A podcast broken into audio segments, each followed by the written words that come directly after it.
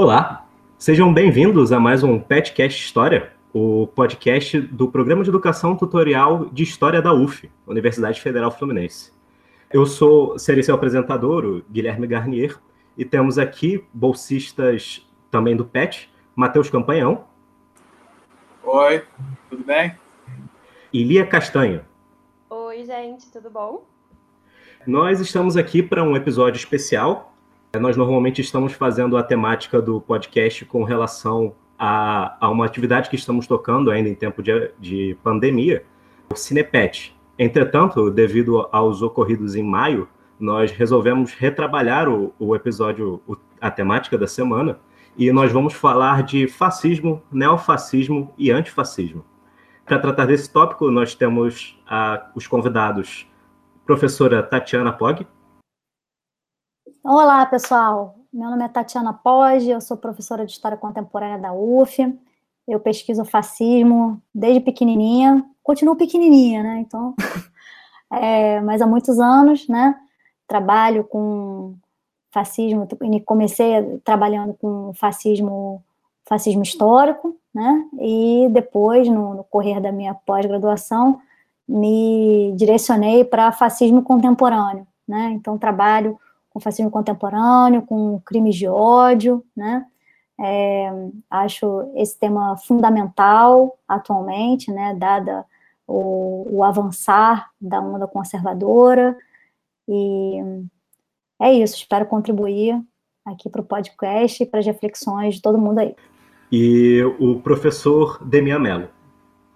Olá, pessoal, sou Demian Mello, sou é, professor de História Contemporânea da UF, do Bacharelado em Políticas Públicas, em Angra dos Reis.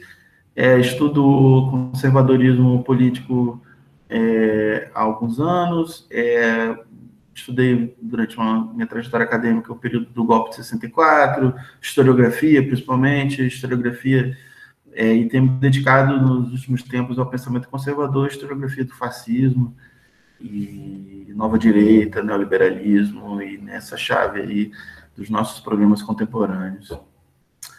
Um prazer estar aqui colaborando com vocês. Nós tivemos, nesse, no final deste mês de maio de 2020, tanto nos Estados Unidos quanto no Brasil, o estouro de protestos e revoltas.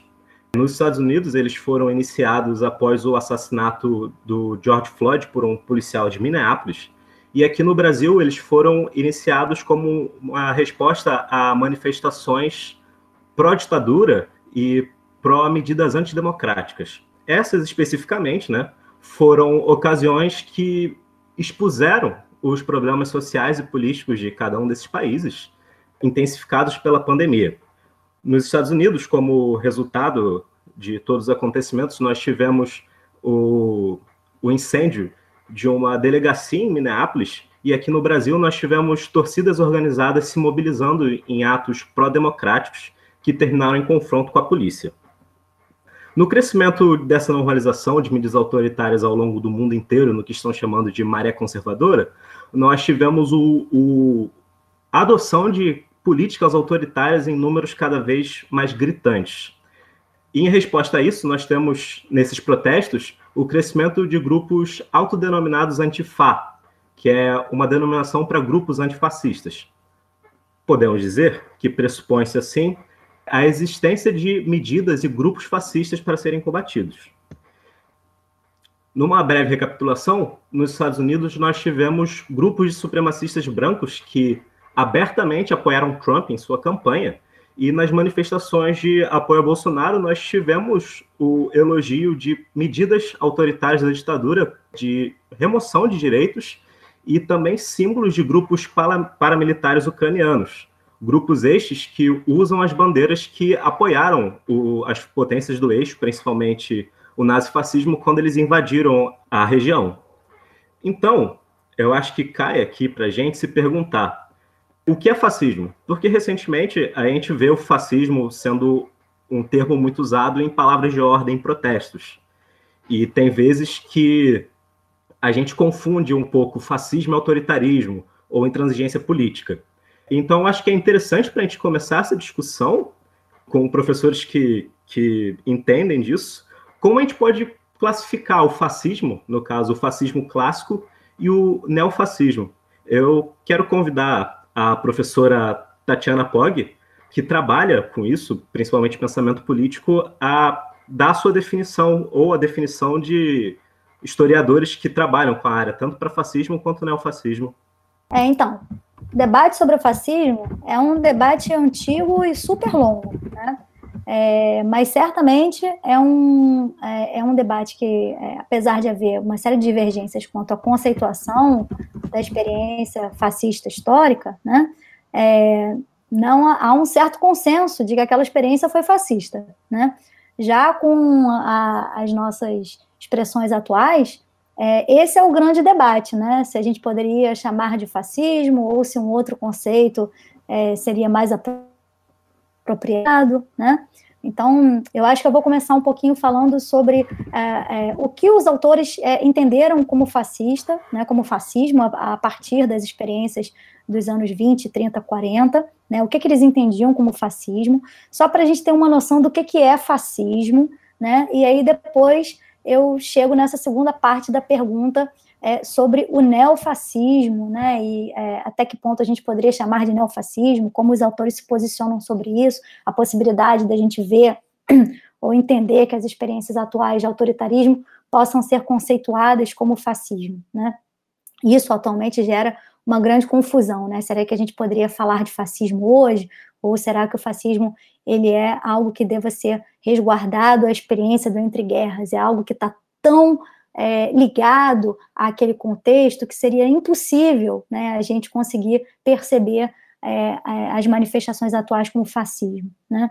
É, mas com relação a essas experiências aí do entre guerras, né, apesar de haver é, um certo debate sobre é, como se conformaria esse fascismo, e aí realmente há um debate sobre as causas, né, os autores têm uma série de divergências sobre o que, que teria causado, o que, que teria estimulado o fascismo, se o fascismo estaria ligado à experiência do capitalismo, ou seria algo completamente desvinculado a isso, se seria uma alternativa ao capitalismo, uma terceira via, uma coisa do tipo, é, se seria um fenômeno é, que estaria, que, que derivaria né, é, é diretamente do cenário do pós-guerra, seria uma reação ao pós-guerra, uma crise moral, né? Essa era uma, uma tese liberal também é, que ganhou bastante repercussão, né? Seria como se fosse um, um lapso, né? Uma histeria coletiva derivada daquele momento é, da saída da guerra, né?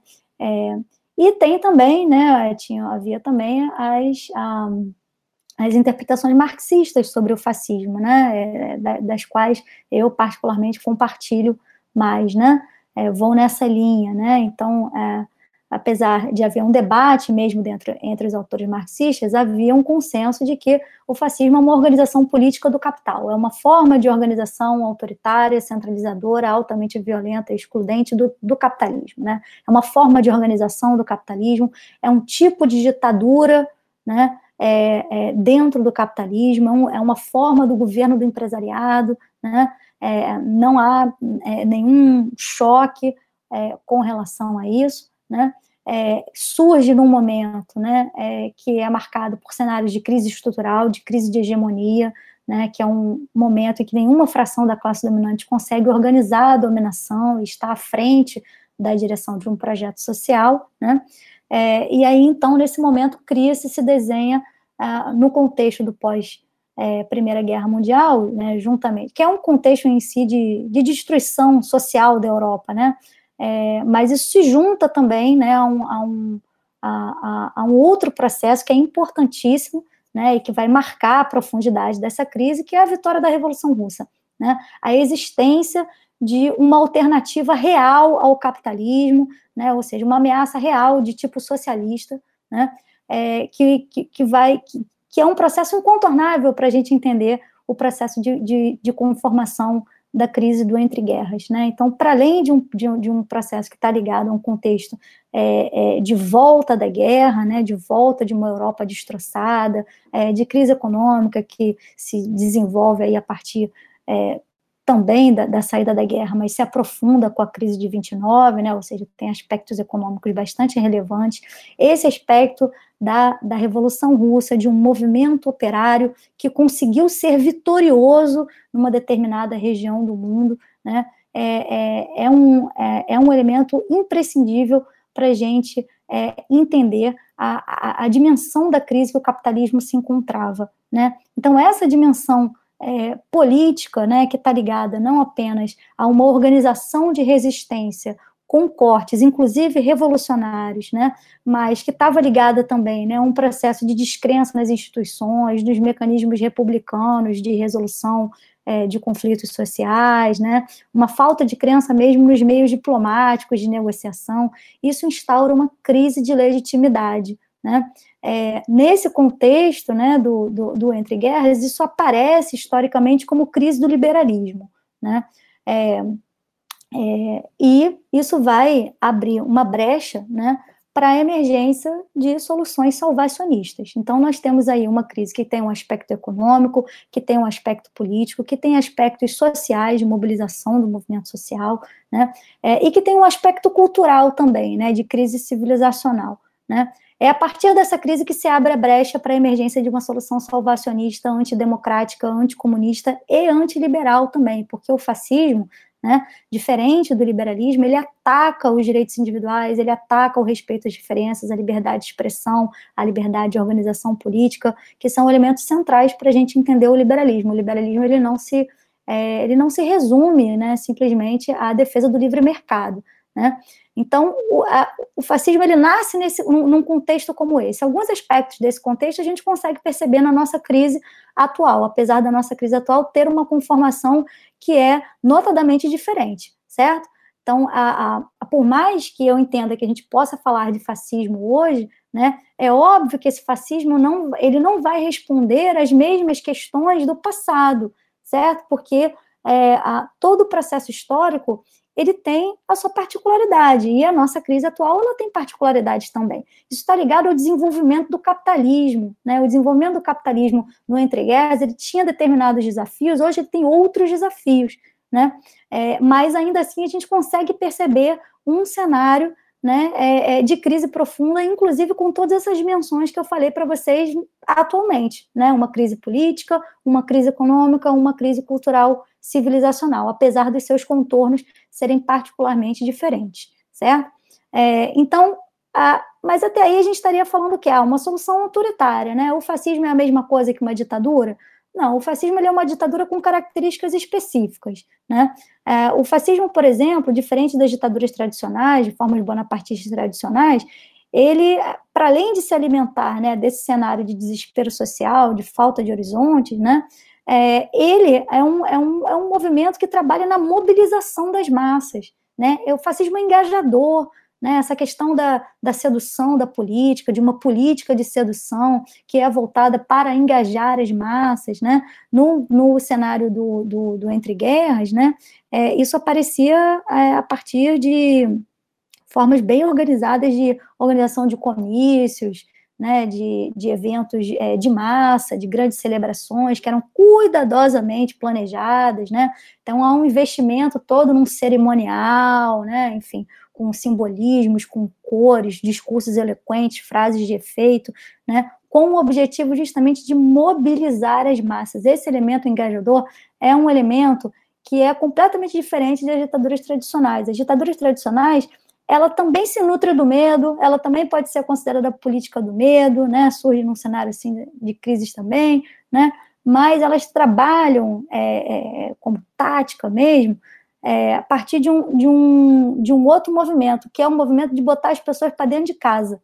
Ela é desengajadora nesse sentido, né? É, e, enfim, o fascismo ele trabalha justamente com o oposto, né? Com uma política da sedução, com uma política do espetáculo mesmo. Hoje talvez a gente não veja grandes celebrações, mas a gente vê essa questão de um investimento num espetáculo, em políticas de espetáculo, a partir de, de outros canais, né? como a internet, mídia, né, é, esse tipo de coisa, né, é, coisas como, por exemplo, Bolsonaro faz, é, é usando frases de efeito, indo a, a, a, a mobilizações agora, até mesmo na, durante a pandemia, né, quando as pessoas fazem aqueles tipos de atos na frente do Palácio do Planalto, ele vai lá, ele incita as pessoas. Esse elemento de excitação e de incitação por parte da liderança é bastante típico do fascismo. E o último elemento que é bastante típico do fascismo é a questão da é, que o fascismo ele contém um viés eliminacionista. Né? Por que, que eu estou dizendo isso? Porque, veja bem, tem vários autores agora contemporâneos que trabalham um pouco com isso também. Né? É, o fascismo, ele, é, ele não se limita simplesmente a uma política de repressão aos diferentes ou aos divergentes, à oposição, né? enfim, ou a minorias. Ele entende que a mera existência desses grupos sociais na sociedade é, é, enfraquecem, degeneram, corrompem a nação, a raça, a pátria, enfim. Então, eles são vistos como indesejáveis, né? No mais das vezes são desumanizados, são comparados a animais, né? Por, por isso que eles têm que ser excluídos, eles têm que ser, em boa medida, retirados do convívio social, do convívio público, porque eles comprometem a boa saúde do corpo social, o funcionamento pleno da sociedade, né? O alcançar da prosperidade, né? Então, o fascismo ele é marcado por isso. Ele, ele é uma política do ódio, mas que não, não admite a convivência nem com os diferentes, nem com os divergentes, né? Por quê? Porque ele trabalha num cenário, né? E aí o, o nosso colega Jason Stanley, né, que é um, um autor contemporâneo, né, vem trabalhando é, o fascismo é, recentemente, trabalha muito isso, né? Assim, a política do nós e do eles, né? É, o, o que, que, seria isso? Né? O fascismo constrói mesmo um imaginário né, é, de uma sociedade, de um passado mitificado e de uma coletividade mitificada, né, que seria o grande protagonista desse passado mitificado. Né? É, esses grupos né, é que seriam né, aqueles dignos de vida, os dignos de viver, os dignos de, de prosperar naquela sociedade. Os outros grupos comprometeriam justamente o progresso, né, é, comprometeriam, inclusive, o, bom funcionamento daquela sociedade, por isso eles têm que ser excluídos. Né? Então, o fascismo trabalha muito com isso, não apenas como uma política de, de repressão, né, de você prender, prender lideranças como uma forma né, de, de dar um recado, né, enfim, e, e desmobilizar as pessoas, mas no sentido de que todos esses, esses elementos que são diferentes ou divergentes daquela coletividade mitificada, eles têm que ser excluídos da sociedade. Né? É, então, com, com relação ao neofascismo, já estou falando pra caramba aqui, gente, me desculpa, é, na edição vocês fiquem à vontade para me cortar, tá? É, com relação ao neofascismo, o grande debate é se a gente pode falar de neofascismo, né? É, muitos autores aqui, né, é, que, que trabalham esses fenômenos mais recentes, vão utilizar outros conceitos, né? Então, o conceito de direita racista, bastante utilizado é, pelos sociólogos, né? Principalmente sociólogos americanos. O conceito de populismo de direita, né? Que foi criado lá pelo Michael Kazin, né? É, vai ser bastante utilizado também por uma série de pesquisadores, aparece na mídia, a mídia utiliza bastante esse conceito de populismo de direita para designar é, a, é, enfim, o, o, que eu particularmente chamo de fascismo contemporâneo, ou expressões da extrema-direita, né? Os conceitos de separatismo branco, né, de, é, é de, grupos ligados ao poder branco, pan-arianismo também, né, é, são conceitos também é, bastante utilizados, né. É, agora, aqueles, aqueles autores que se propõem efetivamente a travar um debate sobre esses fenômenos, sobre fenômenos contemporâneos, como expressões de neonazismo ou neofascismo, é, também né, tem, existe um debate sobre isso. Né? Eles também, alguns autores, por exemplo, é, entendem que é, a, é, alguns desses grupos atuais seriam um resgate contemporâneo do movimento do entre guerras, principalmente é, no seu aspecto simbólico, né? Essas organizações atuais resgatariam o simbolismo nazista. É assim que o John George e o Laird Wilcox trabalham, né, adotando uma memorabilia nazista, como se fosse um revival mesmo, né? É, isso já esbarra numa, numa, série de problemas porque muitos grupos hoje não se definem, né, ou na verdade muitas vezes até procuram se afastar um pouco, né, desse, dessa simbologia nazista como forma de evitar o rechaço, né, então muitas vezes adotam é, um, uma denominação é, que é nacionalista ou, ou é, ligada ao patriotismo, né, enfim, or, constroem organizações com esse tipo de denominação, né, é, mas e, e, não resgatam necessariamente esses símbolos nazistas como uma forma de tentar é, é, evitar, né, a, a, é, um rechaço por conta da memória sobre o Holocausto, a memória sobre o impacto do nazismo, né? É, o Enzo Traverso, por exemplo, trabalha com um conceito que é um pouco próximo a esse, né? Que é o conceito de pós-fascismo, né? De resgate também é, de experiências do passado. Tem autores é, conservadores e, é, e, liberais que também trabalham esse conceito de neofascismo. Acredito que o Roger Griffin, né? E o James Gregor sejam os autores que têm um maior impacto nesse debate. Né? O Roger, o James Gregor, por exemplo, é um cara que vai trabalhar é, é, o, o, neofascismo como é, a, a, partir de uma influência forte da Hannah Arendt, do, do seu conceito é, de totalitarismo, né? entendendo que uh, você poderia ter, né, é, tanto do lado da esquerda quanto do lado da direita, né, é, é, movimentos que ele considera como neofascistas por conterem um caráter antidemocrático, uma liderança carismática, né, o emprego da violência, da, enfim. É, então, trabalha bastante nessa linha né, do, do neofascismo como uma expressão atual do, do totalitarismo. Né. O Roger Griffin já trabalha uma visão, um conceito muito aberto de neofascismo, né, dizendo que o neofascismo ele guarda um caráter mutável, né, ele se adapta a mudanças, inclusive de conteúdo ideológico, dizendo que o neofascismo poderia assumir qualquer forma e qualquer conteúdo uma conceituação também um pouquinho complicada, porque ela é muito aberta, né? Ela é demasiadamente flexível, né? E, e aí e ela não guarda, na verdade, né, nenhum ponto de continuidade nem ideológica nem histórica, fazendo com que quase tudo pudesse ser identificado como neofascismo, né? Dentro do, do conjunto de autores de esquerda, né, eu gostaria de citar alguns aqui, né, como o David Renton, né, é um autor que escreveu um livro já em 99, né, fazendo um, um, um, resgate das perspectivas marxistas sobre o conceito de fascismo, né, é, e propondo né, a possibilidade da gente entender manifestações contemporâneas como fascistas também. Né.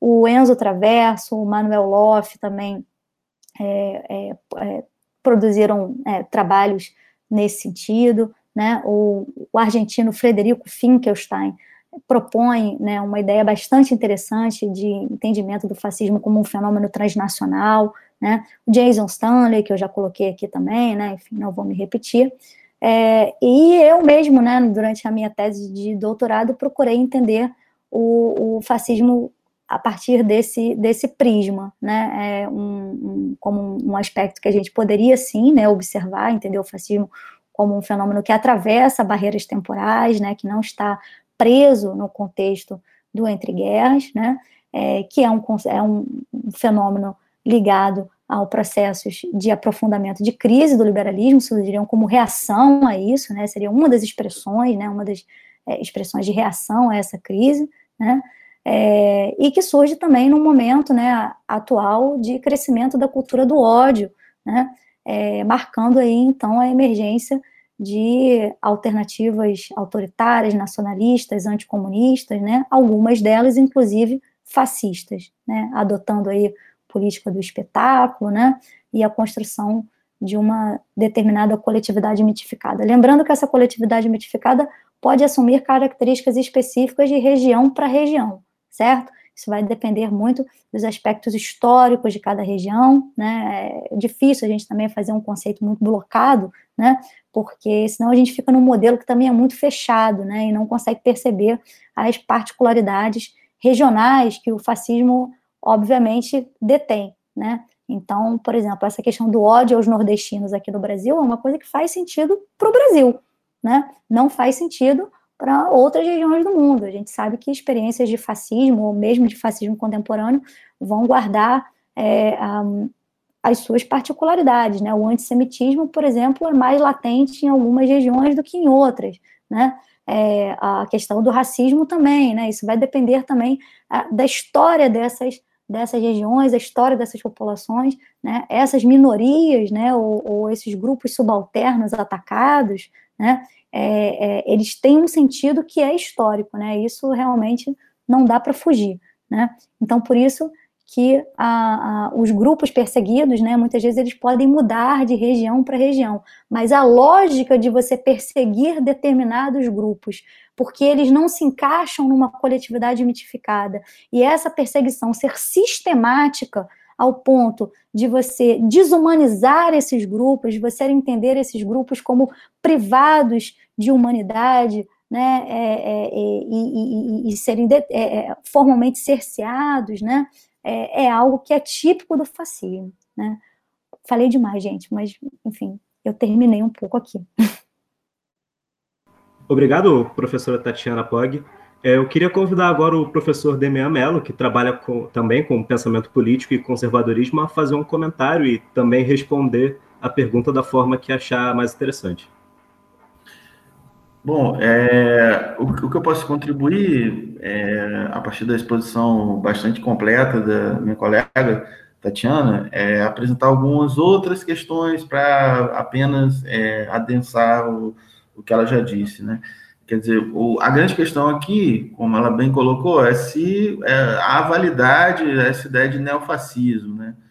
É, ou seja, o fascismo histórico, se a gente pudesse é, tentar fazer uma síntese disso, né? A gente podia chamar atenção para um aspecto, o fato de que é um fenômeno contra-revolucionário, né, anticomunista, como ela bem é, pontuou, mas um, um, uma modalidade de contra-revolução que tem a ver com esse engajamento, o fato de ser um movimento de massas, né? Então, se diferente da, da visão mais tradicional da direita política, né? Do, do que, que, é, que, diz, que, tem sempre projetos de desmobilização social. Então, o fascismo tem esse aspecto de mobilização de massas, é, com sentido contra-revolucionário, principalmente se a gente pensar do ponto de vista de que é uma, do ponto de vista ideológico, é uma rejeição aos valores desde o iluminismo, né, até os valores, obviamente, do socialismo, né, então tem esse aspecto, por isso que ele é antidemocrático, antiliberal, antissocialista, né, anticomunista. É, esse seria um outro aspecto importante do ponto de vista é, ideológico. O fascismo também ele é um fenômeno militarizado, militarista, né, o historiador italiano Emilio Gentili destaca na sua definição de fascismo o fato de que o fascismo sempre carrega é, um, uma organização militarizada, um partido militarizado. E, o, e esse aspecto militarizado tem a ver principalmente com a forma com que a violência extralegal, paralegal, paraestatal opera no fascismo. Né? Ou seja, a violência privada é, não é um fenômeno é, específico do fascismo. A gente encontra em outras situações onde as relações de classe se tornam muito opressivas, né? Mas esse é um elemento importante, né? Porque quando Mussolini forma o movimento fascista, um dos seus aspectos era o chamado esquadrismo, esquadrões que faziam expedições punitivas e que atacavam violentamente a esquerda na Itália, né? O Partido Socialista era muito é, enraizado e não teve seus militantes, os centros culturais do Partido Socialista, o próprio partido, as prefeituras administradas pelo Partido Socialista, todas é, objeto de uma violência muito efetiva dos bandos fascistas. Né? Esses bandos formados pelas tropas desmobilizadas, né, por setores que tinham participado, se socializado na Primeira Guerra Mundial. Né? É, esse é um aspecto muito importante, né, que diferencia o fascismo de outras direitas, né, o fato que tem sempre esses, essas tropas de assalto, né, no caso do nazismo eram a, as SS, né. Então, ideologicamente, é preciso situar, então, que o fascismo tem esse nacionalismo xenófobo e que está baseado justamente nessa leitura do, do, do, do, é, do do, do, do nacionalismo é, extremado, que tem a ver com esse elemento que a Tatiana colocou tão bem, que é o elemento é, eliminacionista do fascismo, né? ou seja, ele sempre apresenta um inimigo que ele é o bote expiatório da, da crise, o fascismo só prospera em situações de crise, então ele é apresentado como bote expiatório, ele tem que ser eliminado, né? esse sujeito tem que ser eliminado. Então, é o militante socialista, é o comunista, é o judeu, no, principalmente no caso do fascismo alemão, né? Enfim, é, é, é, e esses, esse, esse nacionalismo é sempre um nacionalismo baseado numa mitologia que prega um passado glorioso que tem que ser restaurado, né? É, então, no caso do, do fascismo italiano, havia muitas referências é, nesses rituais, né, que a Tatiana é, lembrou, a, o Império Romano, né? Então, o discurso do Mussolini é um discurso de restauração da glória do Império Romano, é colocar a Itália de novo nesse lugar no mundo, né? O caso do nazismo era coisa do Sacro Império Romano Germânico e também do Segundo Reich, do Bismarck. Por isso a ideia de Terceiro Reich, né? O caso do, do, do, do franquismo espanhol, por exemplo, é, um, é uma, uma restauração do espírito cruzadista, né? Esse elemento do cruzadismo católico é muito central na ideologia do franquismo, né? E a gente pode é, é, avançar nisso e pensar alguns fenômenos do neofascismo, né? E já entrando um pouco nessa, nessa ideia que esse, esse, esse mito restaurador, né? O que o Roger Griffin chama de é, o, o, fascismo como um fenômeno político baseado no, no mito é, paligenético de restauração de uma ordem perdida, etc.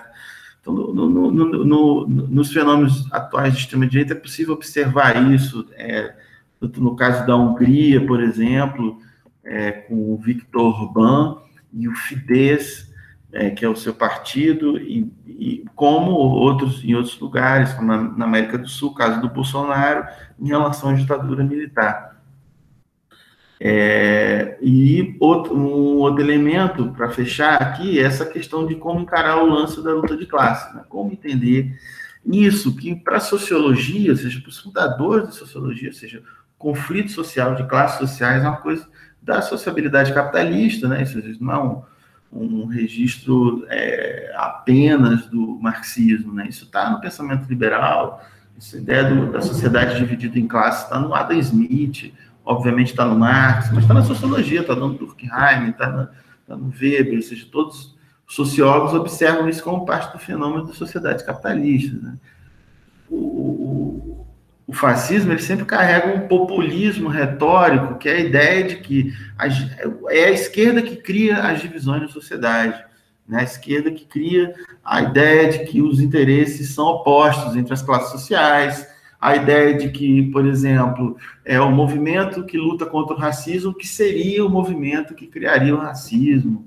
E a mesma coisa a gente pode derivar disso, é o movimento feminista, na verdade, está querendo é, impor a vontade da mulher, né, e não fosse como é, de fato, um movimento que luta pela igualdade, né, e, por aí sucessivamente. Você já apresenta justamente essa esquerda como aquela que quer dividir a sociedade. Por isso que o fascismo tem como um dos seus alvos de eliminação a esquerda no seu sentido mais amplo, né? que a cada circunstância vai adquirir o um contorno é, X, mas em geral toda ela sendo caracterizada como parte do comunismo. Né? Então, o anticomunismo no fascismo italiano era direcionado para os setores mais, dos mais moderados aos mais radicais, o, o, do jeito que é, se apresenta hoje no neofascismo brasileiro. E aí a gente entra no tema de por que a ideia de neofascismo, né? É, o, esse, isso é polêmico, né? Se, se, se é possível, né? Por que essa necessidade de colocar o neo? Acho que tem a questão talvez mais importante seja o fato de que a gente está lidando com contextos históricos distintos né? quando a gente pensa no contexto do início do século XX, que é inaugurado né, com a Primeira Guerra Mundial, como diria o, o Eric Hobsbawm, mas que tem sua definição do ponto de vista dos grandes contornos do que vai ser o século, a Revolução Russa, né, que coloca assim, como a Tatiana colocou muito bem, o, o, socialismo como uma ameaça efetiva, real, é, ao capitalismo, né? Ou seja, o socialismo, temos significando a constituição de uma outra forma de sociabilidade pós-capitalista, não capitalista, que elimina os traços fundantes da sociabilidade capitalista, entre os quais principalmente a propriedade privada. Pois bem, o, e aí é preciso pensar também que nesse contexto o termo socialismo ele é alvo de uma disputa, né? A própria direita disputa o termo socialismo no início do século XX. O Oswald Spengler, que é um pensador conservador, é, é, alemão, cuja obra vai influenciar bastante, digamos assim, a, a cultura de onde vai brotar o nazismo, né? Ele fala de um socialismo de direita também, né? Enfim, o termo está bastante. A historiografia discute isso, né? Quando é, que, quando é que aparece, até ele se definir como significando uma forma de sociabilidade distinta, né? É, o que define isso é a Revolução, é a Revolução Russa. Né? É, os, o, o, o, qual é o contexto do início do século XXI? É um contexto muito diferente, ou seja, no século XX, o horizonte de expectativas, para a gente é, trabalhar aqui com a categoria do Kozelek, que, e no sentido que o Enzo Traverso trabalha, né? ou seja, o horizonte de expectativas do século XX estava tinha é, posto o processo da revolução, a revolução socialista, estava colocado no horizonte de expectativas político, tanto para quem desejava a revolução socialista como para quem queria impedi-la, né? Mas como um fenômeno efetivo, né? Enquanto que no início do século XXI você desapareceu esse horizonte de expectativas. Daí o caráter melancólico, em certo sentido, da discussão de futuro por parte da esquerda, como também discute o Enzo Traverso em outro momento da sua obra. É, então a gente está vendo uma situação histórica muito distinta, onde a Revolução Socialista não está no horizonte, mas a gente tem a reemergência desse fenômeno que é contra-revolucionário, que é o fascismo, em outra situação histórica, e daí talvez a necessidade de falar de neo neofascismo. É, não, enfim, não é só porque eles apelam para as teorias da conspiração, porque eles estavam presentes no fascismo histórico, e principalmente no caso alemão, né, onde o conspiracionismo era antissemita, e, enfim, mas muito próximo daquilo que é o conspiracionismo é, atual. O, só para encerrar aqui é, esse tópico, o, o Enzo, o Enzo Traverso ele, ele, ele apresenta a seguinte questão: é, a, a, se o neofascismo ele tem como ele tem uma continuidade histórica importante em relação ao fascismo histórico. Então, por exemplo, alguns autores é, chamam de neofascismo todos aqueles movimentos fascistas que surgem após 1945, ou seja, após, após a derrota do eixo na Segunda Guerra Mundial. Então, é, uma, uma certa reorganização de, é, de, de, de, movimentos fascistas vão, vão ser denominados de neofascistas, né? Então esse termo aparece originalmente nesse contexto, né? Mas depois, né, a gente vai ver o termo tentando se referir à reorganização, à ofensiva de movimentos de extrema direita que carregam consigo a ideia de perpetuar e regenerar o antigo fascismo é, nos anos 70, das quais alguns fenômenos é, partidários na Europa são muito significativos, como o caso da Frente Nacional Britânica em, na Inglaterra, que é dirigida pelo Enoch Powell, né, um, sujeito que cunhou o slogan Inglaterra para os ingleses, no contexto onde a Inglaterra, como toda a Europa, começa a receber é, uma migração das suas ex-colônias, né? Então, os guetos, né, formados por populações é, do, do, das suas ex-colônias vão fazer é, parte da nova é, cena, enfim, urbana, né, de, de Londres e de outras é, cidades importantes. Então, por exemplo, tem muitos jamaicanos na, na, na Inglaterra nos anos 70, então esse, esse Inglaterra para os ingleses tem um conteúdo racista, supremacista, branco, é, certamente pró-imperialista, e o saudosismo do imperialismo, do império colonial. Esse é um elemento muito interessante, seja o mito palegenético desse neofascismo, como é o caso do Front Nacional também na, na França, da, do Jean-Marie Le Pen, e que é um processo de reorganização da extrema-direita é, francesa, enfim, desde os colaboracionistas em relação a Vichy, mas também os saudosistas e os grupos de extrema-direita terroristas que tentaram sabotar a independência da Argélia, enfim, e todos esses grupos se unem para formar a Frente Nacional é, na, na, na, na, França. À medida que, por exemplo, a Frente Nacional começa a crescer e tem um processo de transição do Jean-Marie Le Pen para Marine Le Pen, é, começa um, um, movimento que alguns autores, e o Enzo Traverso também, chama de constituição daquilo que é o pós-fascismo, ou seja, essas formações da extrema-direita é, que tem, é, é, às vezes até tem esse, essa fundação no, no, no, fascismo histórico, mas que, que, que, de forma bastante pronunciada nega esse vínculo de origem, né? ou seja, nega essa vinculação com o, o, o, o fascismo, tentar fazer um revisionismo é, de memória ou até um negacionismo né, do seu vínculo com o fascismo histórico. É, mas no caso brasileiro, por exemplo, é, é, preciso lembrar que o fascismo histórico brasileiro, que é um movimento integralista, né, que surge ali no período do entre guerras e que carrega essas, essas características que a gente é, discutiu até agora, já após 1945, os integralistas começam a produzir um discurso segundo a qual eles eram anticomunistas e eram também contra o fascismo. Então, Plínio Salgado Miguel Reale, Gustavo Barroso, na, numa grande desfaçatez, é, que também não é novidade na história brasileira, vão tentar dizer que eles não são fascistas, né? Eles vão tentar já introduzir essa ideia de esquecer o que escreveram. É, enfim, tem isso, isso, isso tudo é parte de, um, de uma, uma cadeia de conceitos, das quais a gente pode incluir outros, né?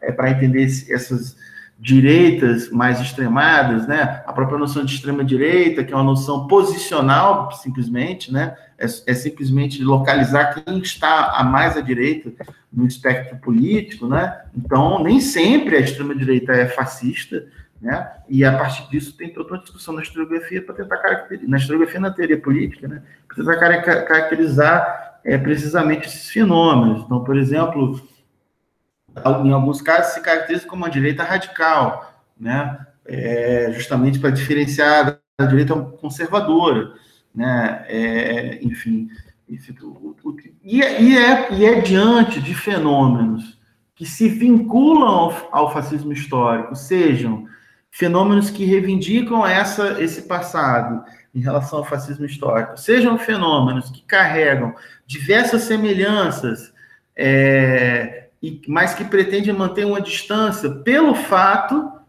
de que, do ponto de vista da opinião pública, pelo menos até esse dia de hoje, que é o dia 8 de junho de 2020, o fascismo ainda é uma categoria, uma palavra usada para se xingar os adversários políticos, né? Ou seja, porque é um termo que, enfim, carrega em si uma negatividade.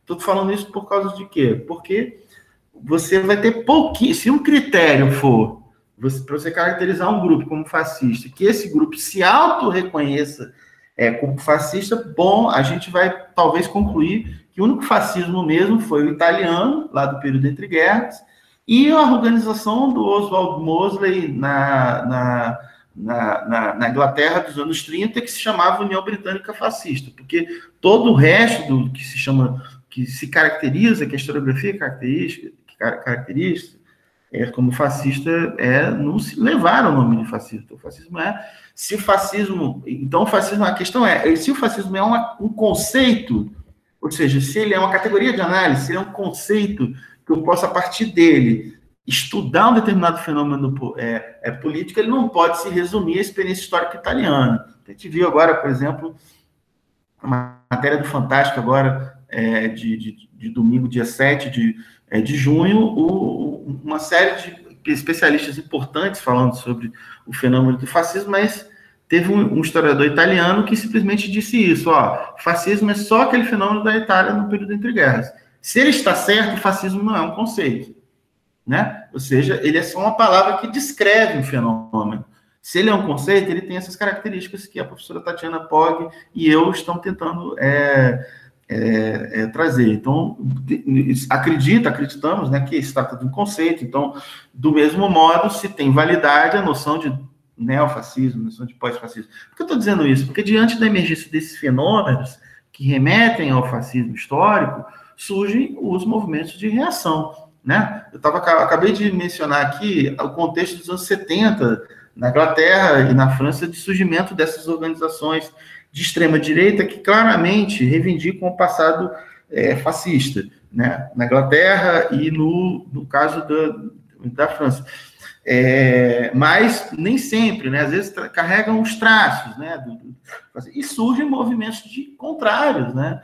A, o, o, fascismo histórico, ou seja, o, o, renascimento do fascismo, seja lá como a gente deva chamar. E daí a ideia do antifascismo. Então, o que é o antifascismo? O antifascismo é uma noção de se organizar politicamente para se opor ao fascismo, e que é, surge basicamente no mesmo momento que surge o fascismo, né? Então, é, o, Zardite del Popolo, que foi criado por uma liderança anarquista é, na Itália no, no, no, final dos anos 10, surge no momento que surge o fascismo, então já surge uma tentativa de se opor né, é, é, ao fascismo. E como o fascismo era um fenômeno violento, que introduzia essa dimensão da violência política, então se tratava também de adotar métodos para deter essa violência do fascismo, disso que se trata. É, depois, o movimento comunista internacional se comprometeu no combate ao fascismo, porque ele era o principal alvo. Né? O anticomunismo é um traço central é, do, do, fascismo. Né? E a sua própria social-democracia, então, todos, as esquerdas, de forma geral, vão organizar aquilo que vai se chamar no período entre guerras do antifascismo. E eu quero localizar isso do ponto de vista do espectro político na esquerda, porque foi quem, de fato, organizou uma reação para deter o fascismo, né? Seja, enquanto que na direita política o que predominava era a ideia que está presente no, no, no Churchill, que está presente nos pensadores da direita liberais como Mises, né? Que o fascismo, embora não seja lá essas coisas, é bom para deter o comunismo, né? Ou a Igreja Católica, né? Ou seja, é, e daí, enfim, o que, o que vai se chamar, por exemplo, como política das potências capitalistas no período do entre guerras, seja da política do apaziguamento né, das potências europeias, seja a política é, americana de não, não intervir no conflito, enfim, na situação europeia do ponto de vista político,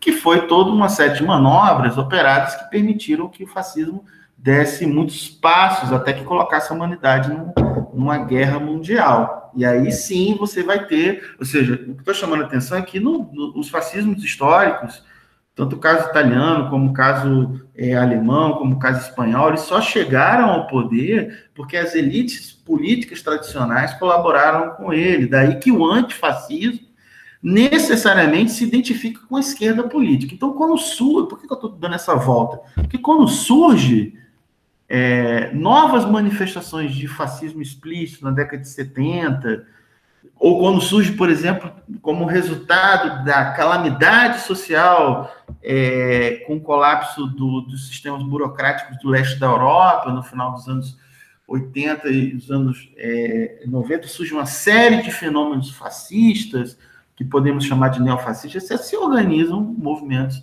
antifascistas. Então, não é por acaso que hoje surge, né? Ou seja, desde que o Trump foi, foi, foi eleito nos Estados Unidos, tem se desenvolvido uma, uma série de trabalhos né, que retomaram a noção de fascismo para problematizar, o, o enfim, para pensar o próprio Trump. É, no caso brasileiro, também em relação ao fenômeno do, do, é, do Bolsonaro. Estando certo ou não, depois a gente pode conversar sobre isso, ou seja, essa caracterização dessas lideranças como fascismo, não é de se estranhar que tenha surgido movimentos de resistência as características autoritárias de ambas lideranças que se a, a denominem de antifascistas. É, digamos assim, mas assim, antifascismo é o que? É uma ideia. Como diria o David Henton, que o historiador britânico que a Tatiana também mencionou, ou seja, é uma ideia, uma ideia de se organizar contra o fascismo. Então, vou recomeçar. Obrigada, professor Demian. Então, além dessas características né, que estão emergindo do fascismo, podemos perceber também no cenário atual é o avanço da extrema-direita e além de candidatos conservadores prometendo controlar a recessão com austeridade. Né? E a gente pode usar como exemplo o Brasil e os Estados Unidos. E a partir desse, desse contexto, podemos pensar podemos estabelecer relações, né? E aí eu gostaria de perguntar quais relações podemos traçar entre crise política e econômica e o fortalecimento de grupos neofascistas. E aí agora eu convido a Tatiana Pog para fazer a pergunta, para responder, desculpa. Então, cara, essa relação entre o fascismo e o liberalismo, é, principalmente a, as relações atuais, tem, eu acho que é, é um dos maiores causadores de confusão, né? Acho que, que faz com que as pessoas muitas vezes rejeitem o conceito de fascismo, né? Ah, não, porque a, a política econômica que está sendo defendida é uma política da agenda de austeridade, né? É uma política liberal, então é uma forma, é uma forma de neoliberalismo, é uma forma mais autoritária de neoliberalismo, mais dura de neoliberalismo, não é exatamente o fascismo, porque o fascismo é o avesso do neoliberalismo, né?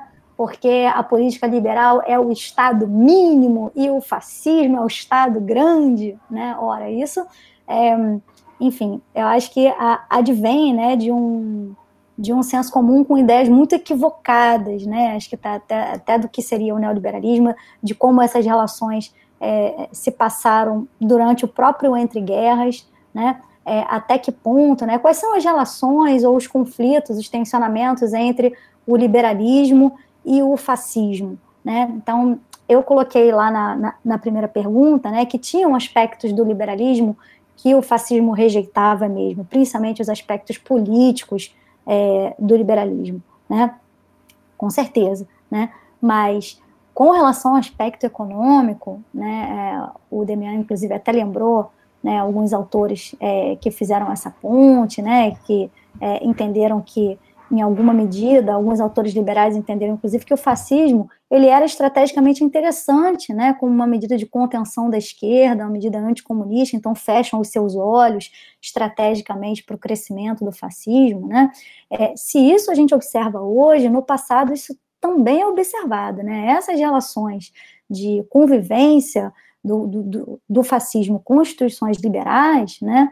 É, não é algo que, que, que, a gente observe só hoje, né? Durante o Entre Guerras, a, o fortalecimento do judiciário, por exemplo, né? Algo que a gente também observa é, é, naquele momento, né? Mesmo a partir é, do fechamento do regime, né? Tem um, a, uma relação também muito próxima de intelectuais é, liberais ou dessas correntes mais liberal-conservadoras que vão aderir ao fascismo, né? É, quando o regime efetivamente se instaura, né? Com relação à política econômica, né, os primeiros anos do, do fascismo na Itália foi marcado por uma política econômica liberal, né? O, o, o, o ministro Alberto de Stefani, por exemplo, né, que é, é, foi o ministro da Fazenda lá né, do governo do Mussolini, né, ele adota uma política liberal pelo menos até 26, né, até o regime fechar completamente, né?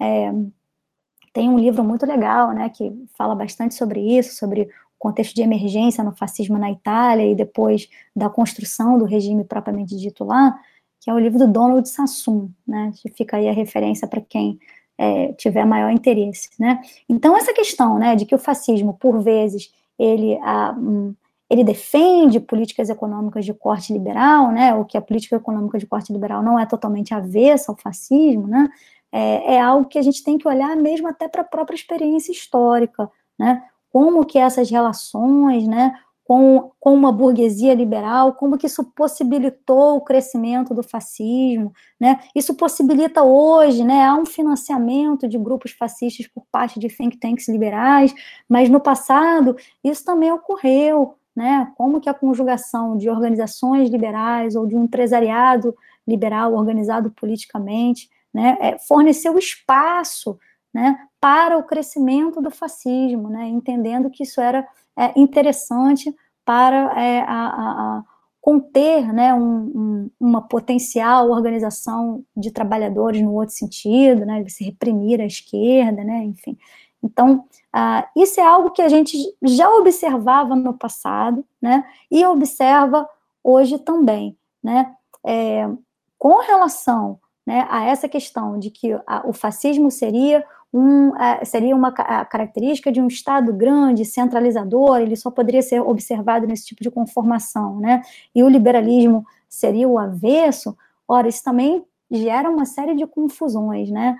Como eu e Demian já viemos pontuando, né? É, entender o fascismo nesse contexto é, a, do entre guerras e entender o fascismo hoje tem a ver com a gente entender também os processos de transformação do capitalismo nesses dois contextos. Né? Quando se abre o contexto no entre guerras de crise do liberalismo, surgem diversas propostas de intervencionismo né, e de Estado é, como regulador e planejador, é, não só da economia, mas de outras formas de políticas públicas, em diversas conformações. O fascismo é uma delas, né? mas o New Deal é outra delas, o Estado de bem-estar social é uma outra dessas conformações, a nossa própria ditadura militar né, aqui no Brasil assume essa conformação é, intervencionista de Estado grande, planejador, centralizador, né?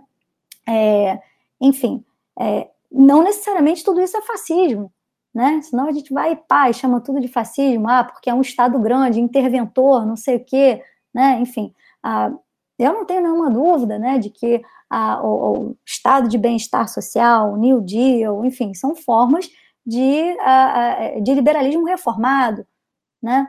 É, enfim, é, então você ter, né, Estado grande não é sinônimo, né, de, é, de fascismo, né, nem, nem exatamente de liberalismo, né?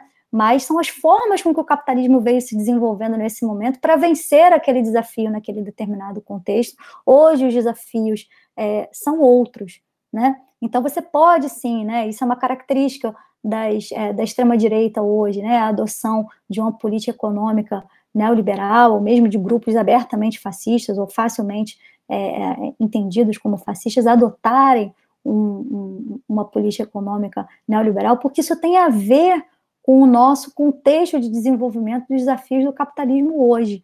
Né? Agora, o que, que isso cria? Né? Isso cria o fato de que ah, o horizonte de expectativas do da coletividade mitificada, hoje em dia sequer é atendido. Então, no passado, com essas políticas intervencionistas, mesmo sob uma conformação fascista, você tinha para aquela coletividade mitificada um nível de atendimento de condições é, é de vida, né, é, a partir de medidas socioeconômicas, né, de geração de empregos, de políticas públicas de acesso à saúde, educação, emprego, entretenimento, né, enfim. É, você tinha né, a garantia de uma certa condição de vida para essa coletividade mitificada. Né? É, hoje em dia nem isso se apresenta, né? Como então a, é uma perspectiva bem mais cruel, né? Vamos dizer assim, né? Existem alguns outros traços, né? Por exemplo, que a gente pode observar hoje, né? É, é, nas experiências neofascistas, é, que apareciam também no passado, mas hoje aparecem de uma forma a partir de uma outra conformação. Por exemplo, Demian falou da, da questão do aspecto militarista e paramilitar, né? A existência das tropas de assalto, que historicamente no passado, né, a gente pode observar na experiência do esquadrismo, na Alemanha do Freikorps, né? Muitos desses coletivos, né, é, existiam, naquele, existiram sim naquele momento, foram fundamentais para a gente entender, é, inclusive o processo é, de emergência e consolidação desse regime, mas uma vez que esses regimes chegaram ao poder, eles procuravam controlar esses grupos paramilitares né, a partir uh, do, do, do, controle político exercido mesmo pela política, pela polícia política é, desses estados. Né?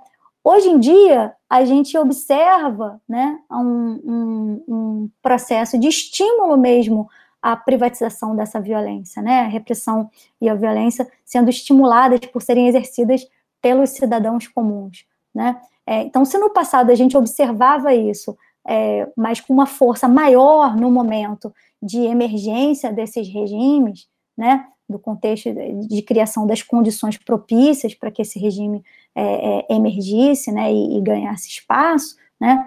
É, mas também a partir do momento já de consolidação com o estímulo a, a, delações, né, coisas do tipo, né, assim, exercidas pelo cidadão comum mesmo, hoje em dia a gente tem o quê? Um estímulo a que a sociedade civil atue mesmo como polícia política, né, a partir do, do, do, do, do nosso processo de, de, de, milícias, né, as milícias hoje, que inclusive é, aqui no Brasil, tem um, uma origem e formação histórica que é completamente diferente dessas milícias paramilitares do, do esquadrismo ou do, do Freikorps, né, tem uma outra conformação, mas claramente há um estímulo por parte né, dos fascismos atuais em você privatizar essa barbárie, vamos dizer assim, né? Um estímulo que é muito maior, que é muito mais descentralizado do que na experiência do passado, né? Que no momento que esses regimes chegam ao poder, eles procuram controlar essas forças, abarcando-as dentro do, do, do, aparelho, do aparelho de Estado mesmo,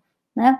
Então, assim, eu acho que a gente pode observar alguns elementos é, que existiram no fascismo e que se apresentam hoje, mas se apresentam hoje de uma forma é, um pouco reconfigurada. A mesma coisa com relação ao internacionalismo, né, que é algo muito mais latente hoje, né, a existência de redes de solidariedade fascista, né, essas redes de solidariedade é, funcionam não apenas como uma forma é, de organização política coletiva, apesar de que essas organizações ainda são um pouco frágeis, mas elas já são, por exemplo, bastante fortalecidas com relação a festivais culturais, festivais de música, congressos de fascistas que se dão é, é, em, a, a, níveis transnacionais, né, enfim. A, a, formação né, mais recente, por exemplo, né, dessa rede de consultoria, estrutura virtual, né, que a gente vê, por exemplo, Steve Bannon como um grande articulador, né, na promoção mesmo, né, não apenas na produção de fake news e transmissão e difusão dessas fake news, mas no objetivo que isso tem, né, que é a formação de núcleos e, e de regimes de extrema-direita no mundo todo. Né? Então, isso é uma característica muito particular da nossa experiência atual. Né? É, e que, por exemplo, no caso dessa que eu comentei aqui do Steve Bannon, né, e da formação aí da, da, da Cambridge Analytica e como isso atua hoje, né, na, no, no, nas redes e nas mídias virtuais como um canal político de disputa né, como um espaço de conflito, é, a gente vê que a extrema-direita tem utilizado esses canais de forma muito mais inteligente, muito mais frutífera do que a própria esquerda. Né?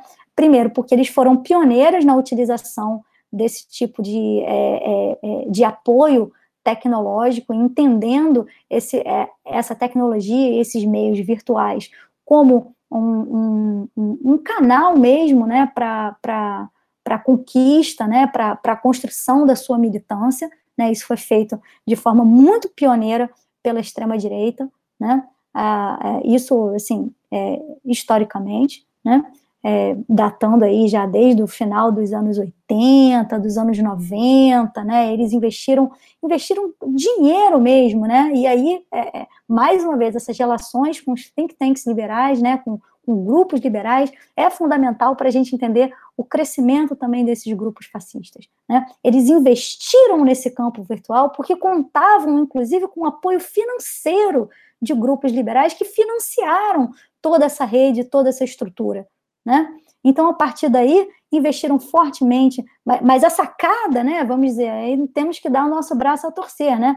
Foi, foi deles, né, assim, de utilizar esses canais, né? Investir no televangelismo, né? Investir é, nisso que eles chamam de hotlines, né, que são linhas né, de comunicação originalmente feitas pelo telefone, e depois isso passou né, para o mundo da internet, a produção de jogos eletrônicos, de videogames com essas temáticas, né? depois a promoção de é, gravadoras, de editoras para difundir também né, materiais de mídia é, com essa temática, o incentivo desses, é, desses festivais de rock do ódio, né, de hate rock, né, para congregar né, esses grupos é, é, neofascistas é, do mundo todo, eles foram costurando essa rede né, há quase 40 anos. Né? Então, é óbvio que isso, é, isso vai dar frutos. É aquilo que eu estou chamando da, do, da construção de uma cultura do ódio. Né? Então, isso vai crescendo no seio do neoliberalismo. Né? Com a, com a conivência das instituições liberais. Não é que as instituições liberais defendam abertamente os grupos neonazis, né? mas é, a partir desse, é, desse pressuposto de que a democracia tem que tolerar tudo, né, de que existe uma larga interpretação para o direito de liberdade de expressão, né, vai crescendo no seio do próprio neoliberalismo, né, essa ideia de que a liberdade de expressão pode ser usada como um mecanismo justificador para a liberdade de opressão, porque é isso que se defende atualmente, é nisso que cresce o fascismo hoje, ele cresce a partir dessa, dessa leniência, né, dessa, desse entendimento de que tudo tem que ser aceito, inclusive manifestações antidemocráticas. E aí vai crescendo a extrema-direita, né? Ou, ou, seja, na sua conformação mais propriamente fascista, sejam em grupos que sejam segregacionistas ou fundamentalistas religiosos, eles crescem a partir desse espaço, né? Que é um espaço que é concedido pelas democracias liberais, né? Então, né, assim, vamos dizer assim, que é um monstrinho que vai sendo alimentado, que vai sendo alimentado, e a partir daí você começa a surgir essas figuras aí que vão ganhando cada vez mais espaço e a aceitação, né, como uma figura como né, o, o, Donald Trump, que não é propriamente um fascista, né, na minha visão, né, o Donald Trump é um cara que, é, apesar de ser abertamente racista, homofóbico, xenófobo, né, antifeminista, né, enfim, é um cara que não ataca diretamente as instituições republicanas. Assim, ele, assim, eu desafio você a encontrar uma fala do Trump dizendo que tem que fechar o Congresso ou defendendo a tortura, esse tipo de coisa, né? Assim, ele, a, a, ele não trabalha exatamente nessa linha, né? De é, e, veja bem, né? Às vezes assim, ah, não, mas ele, ele é fortemente xenófobo, ele é fortemente racista, logo ele é fascista. Não, ele não é fascista, porque fascismo não é um sinônimo de racismo e de xenofobia, apesar desses elementos estarem é, integrados no fascismo. Em alguma medida, né, o liberalismo é, ele comporta certos níveis de exclusão desse tipo. Né? Por que, que eu estou dizendo isso? A gente tem esse, esse mau hábito de achar que o liberalismo ele é naturalmente democrático, ou que ele caminha naturalmente para a democracia. Ora, isso é uma narrativa liberal acerca do próprio liberalismo, e que foi vitoriosa, porque as pessoas hoje acreditam nisso. Elas acreditam que o liberalismo né, ele é naturalmente democrático, ele é naturalmente tolerante, ele é naturalmente inclusivo das minorias, quando historicamente o liberalismo nunca teve esse comprometimento né? A gente pode procurar aqui as correntes do liberalismo no século XIX, né? Muitos, inclusive, tinham aversão à democracia. Várias correntes do liberalismo no século XIX eram avessas à democracia. A democracia é uma, uma, é uma, é uma conquista do, do, do movimento operário organizado. Né? O direito à, à mobilização política, o direito a, a, a, participação política, o sufrágio universal, as correntes liberais entendiam isso como as classes perigosas, a massa entrando na política, a massa incapaz de pensar, as massas infantis, como diziam os autores da, da, da escola austríaca, né, é, elas não deveriam ser aceitas né, para participar politicamente, tomar decisões, né, é, então, né, em alguma medida, sim, o liberalismo é conivente com certos níveis de, eh, de exclusão identitária, né? de exclusão das mulheres, de exclusão, é, de exclusão das massas, né? de exclusão, enfim.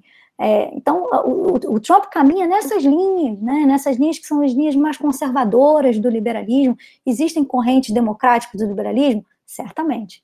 Certamente, o liberalismo tem, ele, ele tem um conjunto de correntes né, é, que, disputam alguns elementos, né, e os elementos ligados à integração das minorias, né, dos direitos das minorias, da tolerância, do multiculturalismo, certamente é um campo de disputa dentro do próprio liberalismo. Mas existem outras correntes do liberalismo que não têm o menor comprometimento com isso.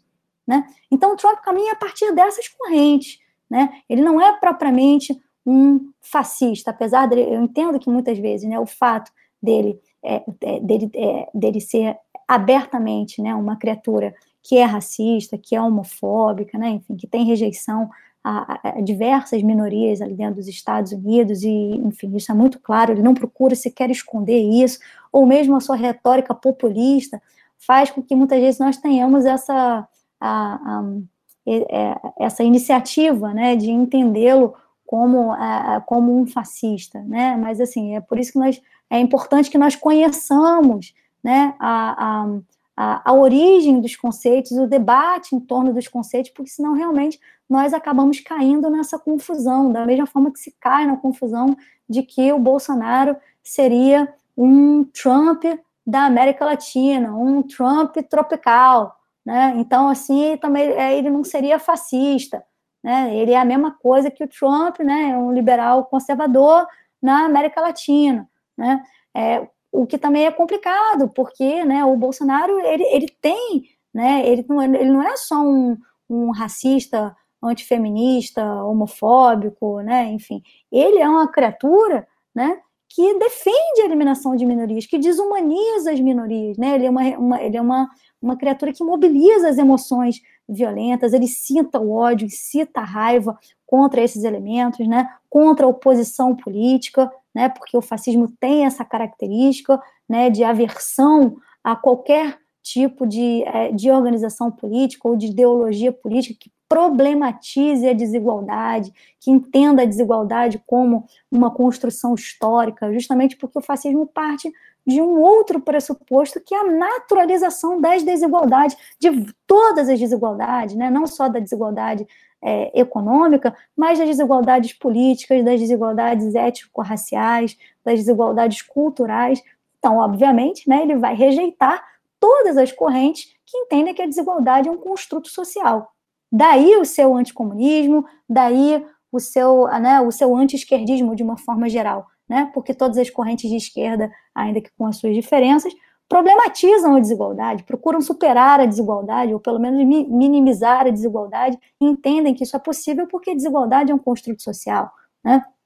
É, enfim, eu acho que eu até, até divaguei um pouco, né? Mas é, enfim, então Trump sim pode ser caracterizado como né, um, um, um, elemento fascista, né, porque ele, ele trabalha nessa linha né, de eliminação daqueles, né, de determinados grupos sociais que comprometeriam o bom funcionamento da sociedade, né, é, e já o Donald Trump não, né, enfim.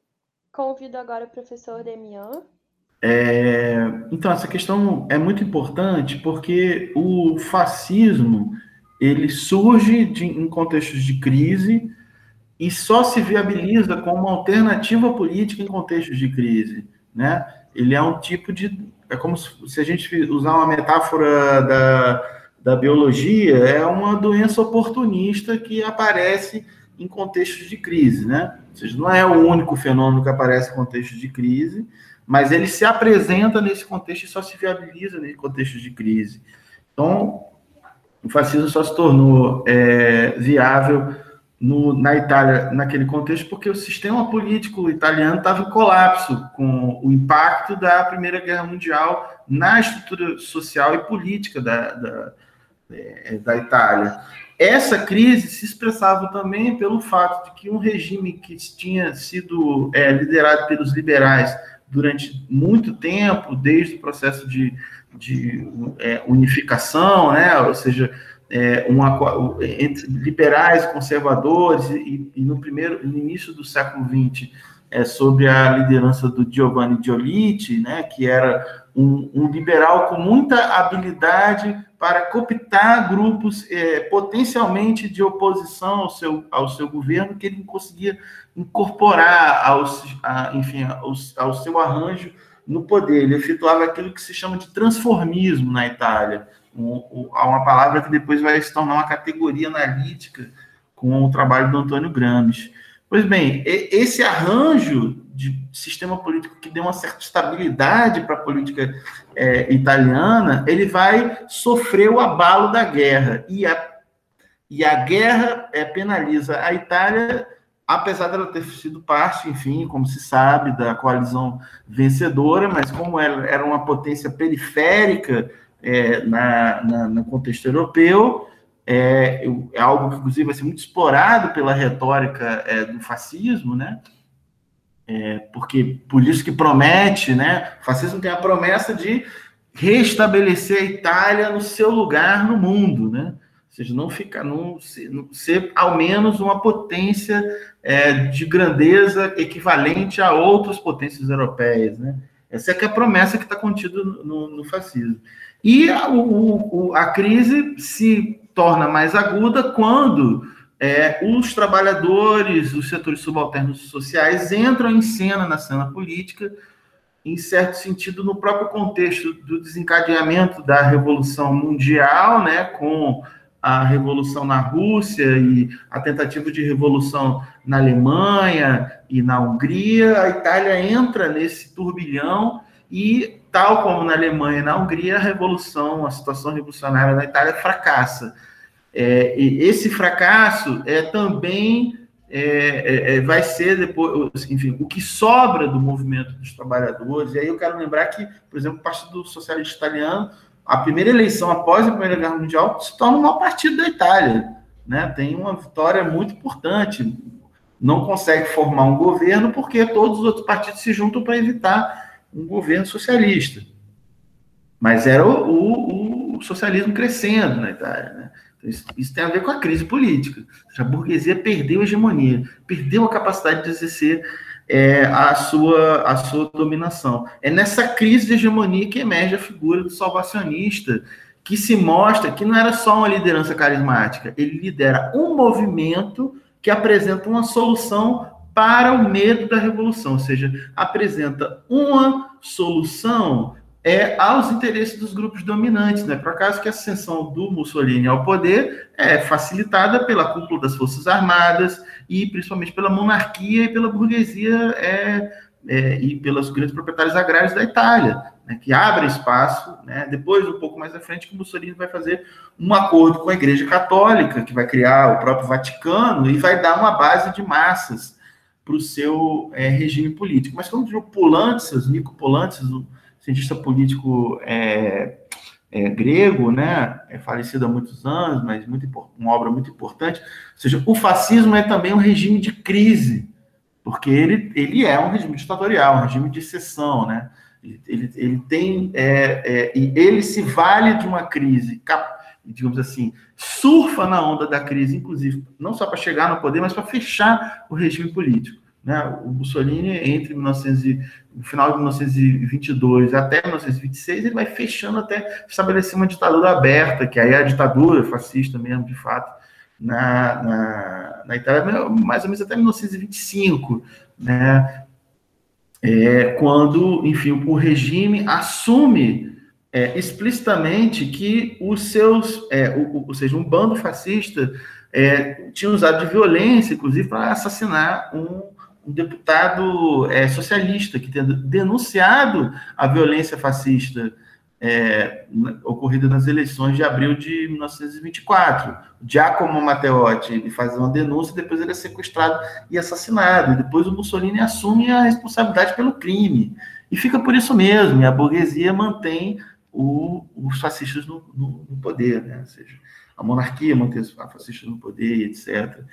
Ou seja, é só numa situação de crise que a gente pode ter um fenômeno desta natureza, né? Como foi, ou como é também a calamidade que é a situação da Alemanha, depois, principalmente do impacto da crise de 29, que penaliza de forma muito avassaladora a situação social é, da Alemanha, e é quando justamente, né? Os dados eleitorais mostram que o Partido Nazista começa a crescer depois da crise de 29, antes era um partido com pouco enraizamento. Perceba, ou seja, o, a situação de crise de hegemonia, de crise orgânica, de crise econômica, ou seja, uma combinação de crises de diversa natureza, abriram espaço para esse tipo de solução é, sal, salvacionista que está baseado numa forma de violência é, muito efetiva e que com é, objetivos estratégicos de eliminação, né? É, muito significativos. Enfim, o caso da Espanha também, né? O caso do franquismo é a mesma coisa. A gente tem aí, ou seja, essas experiências do chamado fascismo histórico. É, o, o, o, que se chama de neofascismo hoje, ou de pós-fascismo, esse termo fascismo voltou a ser utilizado porque esse crescimento da extrema-direita no contexto atual se dá justamente no contexto de crise. Ou seja, crise que não é só uma recessão econômica global, né, que começa lá em 2008, né? Às vezes a gente escuta no noticiário econômico falando, ah, mas lá na crise de 2008, como se a crise tivesse sido lá em 2008. Em 2008 é o início de um processo longo de crise e de recessão na economia global e com recuperação fraca e agora abalada por, por uma pandemia global. Então, uma crise inédita na história da, da, da humanidade que se combina também com a crise da democracia, né? Os sistemas democráticos muito desgastados. No caso das democracias europeias, muito desgastados pelo fato de que a soberania popular, o poder decisório da população foi sendo, ao longo dos últimos, das últimas décadas, retirado em benefício da tecnocracia, da troika, enfim, dos organismos, muitas vezes supraestatais, que decidem sobre as questões estratégicas dessas, sociedades. Ou seja, se trata uma arquitetura daquilo que se chama do neoliberalismo. O neoliberalismo é, vai ser, ou seja, a sua implantação gera essa experiência pós-democrática ou não democrática, né, que vai ter, enfim, vai trazer no seu bojo uma onda conservadora e os, emergência, essa reemergência de fenômenos é, fascistas, né? ou similares, né? Ou seja, no, no, no, se a gente, a gente pensar, né? Ou seja, eu tenho um acordo completo, a Tatiana tem dois excelentes artigos discutindo esse assunto, é, como sobre o Trump, né? O Trump, enfim, do ponto de vista científico, não dá para dizer que ele é um fascista, né? Mas, de, qualquer modo, Trump, ele, ele, qual é a relação que ele tem com o Bolsonaro? Ele participa de um certo sistema internacional da qual tem elementos fascistas que compõem esse sistema internacional é, seja internamente, com parte da alt-right, a direita alternativa que sustenta o seu governo, do ponto de vista ideológico, seja de uma série de fenômenos que estão espalhados em várias latitudes do mundo, entre elas aqui no nosso país, né, e que se, se expressam como manifestações é, fascistas, né, como experiências que apontam nesse sentido, né. A gente pode, por exemplo, no caso brasileiro, se a gente for falar as coisas assim de forma mais pedestre, não existe. É, a, por que, que há quatro anos atrás, quem falasse que o Bolsonaro ia ganhar a eleição ia ser taxado como uma pessoa um pouco perturbada da, da, das ideias? Porque estava fora do, completamente fora do horizonte, foi necessária uma crise política, foi necessária a vacalhação completa do sistema é, político brasileiro, é, por, por, uma série de razões que nós para uma figura como ele é, se tornar viável, né? se tornar alternativo, se tornar apoiado por um setor dos grupos dominantes brasileiros, fundamentais. Né? É, o, enfim, é, é, situações de crise, só situações excepcionais.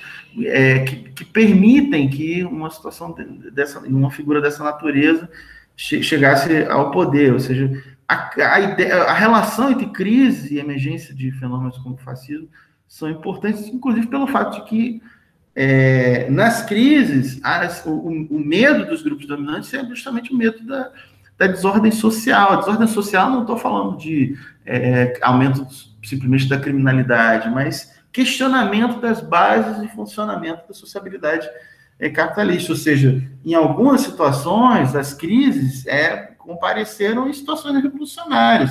No caso do fascismo histórico, o, a, a, o que eu já tinha dito, ou seja, o horizonte expectativo estava colocado era de conter o comunismo. Isso unificou todo o conservadorismo político, é, todas as direitas, com a tarefa de combater o comunismo, e para muitas das direitas, o fascismo foi ou a alternativa ou aquele mal necessário, né? Então, é, justamente porque tem esse, esse, esse, esse temor. Né? Estou falando isso porque situações de crise elas também podem criar alternativas democráticas, alternativas revolucionárias, de fato, que tenham é, como horizonte político alternativas emancipatórias, alternativas é, de, de, um, de, criação de uma sociedade melhor, mais tolerante, é, ou pode criar, e ao ou seja, ao mesmo tempo que, com temor, criam também o terreno fértil para esse tipo de fenômeno aí. É isso. O podcast acabou ficando muito grande, para nossa felicidade. A discussão foi muito boa. Essa primeira parte em que vocês ouviram foi apenas a primeira metade. Nós resolvemos dividi-lo entre fascismo e neofascismo e o próximo que será especificamente sobre antifascismo e sua mobilização política. Queria agradecer primeiramente aos nossos convidados e a vocês, nossos ouvintes, por chegarem até aqui. O produtor desse desse episódio foi Felipe Camargo, e o roteiro foi um esforço coletivo entre Matheus Campanhão, Lia Castanho e eu, é, Guilherme Garnier. Como um aviso final, a gente vai convidar vocês para seguirem a gente. No Facebook nós estamos em www.facebook.com.br pethistoriauf. No Instagram nós somos Pet História UF. E no Twitter nós somos Pet História, porque nós chegamos primeiro. Agradecemos a sua presença, tenham um bom dia, se cuidem.